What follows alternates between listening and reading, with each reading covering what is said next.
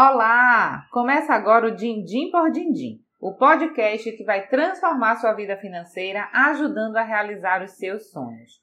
Hoje nós estamos dando continuidade a uma série com três episódios sobre o livro O Homem Mais Rico da Babilônia, livro escrito por George Clason há quase 100 anos atrás. E no episódio de hoje nós vamos falar sobre as cinco leis do ouro um saco cheio de ouro ou uma tabuinha de argila gravada com palavras sábias. Se você tivesse que decidir por um ou por outro, qual seria a sua escolha?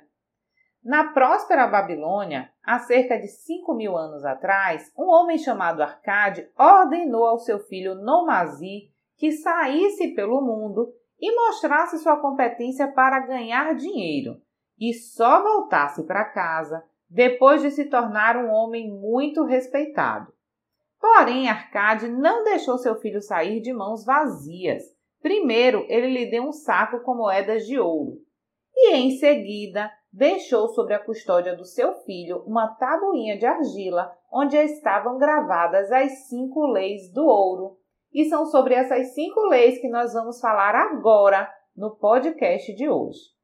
A primeira lei: o ouro, ele vem de bom grado e numa quantidade crescente para todo homem que separa não menos de um décimo dos seus ganhos, a fim de criar um fundo para o seu futuro e o da sua própria família.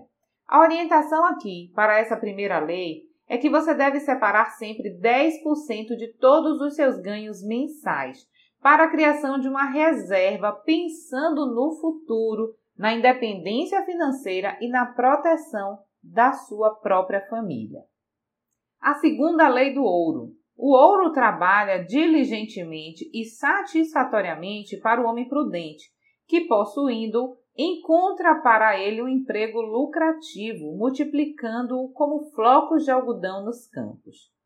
Imagine, você já começou a separar 10% de toda a sua renda. Agora você precisa ser prudente e aplicar esses 10% no investimento lucrativo para que seu dinheiro se multiplique com a ação dos juros compostos. Vamos à terceira lei. O ouro busca a proteção do proprietário cauteloso que o investe de acordo com os conselhos de homens sábios em seu manuseio. É necessário investir seu dinheiro para potencializar seus ganhos. Isso já ficou claro com o ensinamento anterior.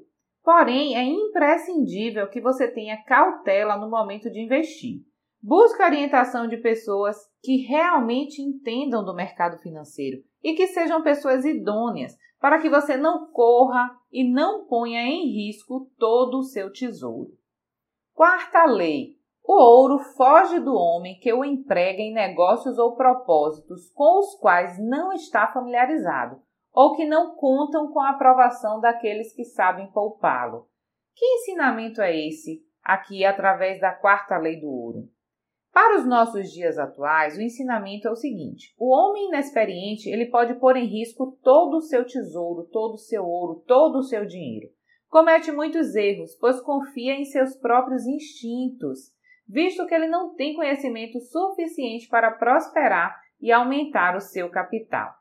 E aqui é fuja, fuja dessas armadilhas e de achar que você tem total conhecimento a respeito dos investimentos. Busque estudar mais, procure mais informação, mais orientação a respeito do mundo financeiro. Quinta lei: o ouro escapa ao homem que o força a ganhos impossíveis ou que dá ouvidos aos conselhos enganosos de trapaceiros e fraudadores ou que confia em sua própria inexperiência e desejos românticos na hora de investi-lo. Qual é o ensinamento de Arcade para a gente com a quinta lei do ouro? Promessas de ganhos elevados e com garantia de altos retornos têm levado muitas pessoas ao fracasso e ao desequilíbrio financeiro. Então, fuja dessas promessas que põem em risco o principal do seu valor investido. Busque sempre por segurança e credibilidade nos seus investimentos as cinco leis do ouro, elas são muito atuais. Você pode colocar em prática já na sua vida financeira e sim, você pode alcançar a prosperidade financeira levando em conta as orientações de Arcade através das cinco leis do ouro. Nós estamos chegando ao fim do nosso episódio, mas se você quer conhecer um pouquinho mais do meu trabalho, eu te convido a conhecer a Cifrão, meu canal no YouTube, onde tem vídeos relacionados a finanças, a educação financeira. Tem o meu site cifrãoeducaçãofinanceira.com e você pode me seguir no meu Instagram juliana.barbosa.cifrão. Um abraço e até o próximo episódio.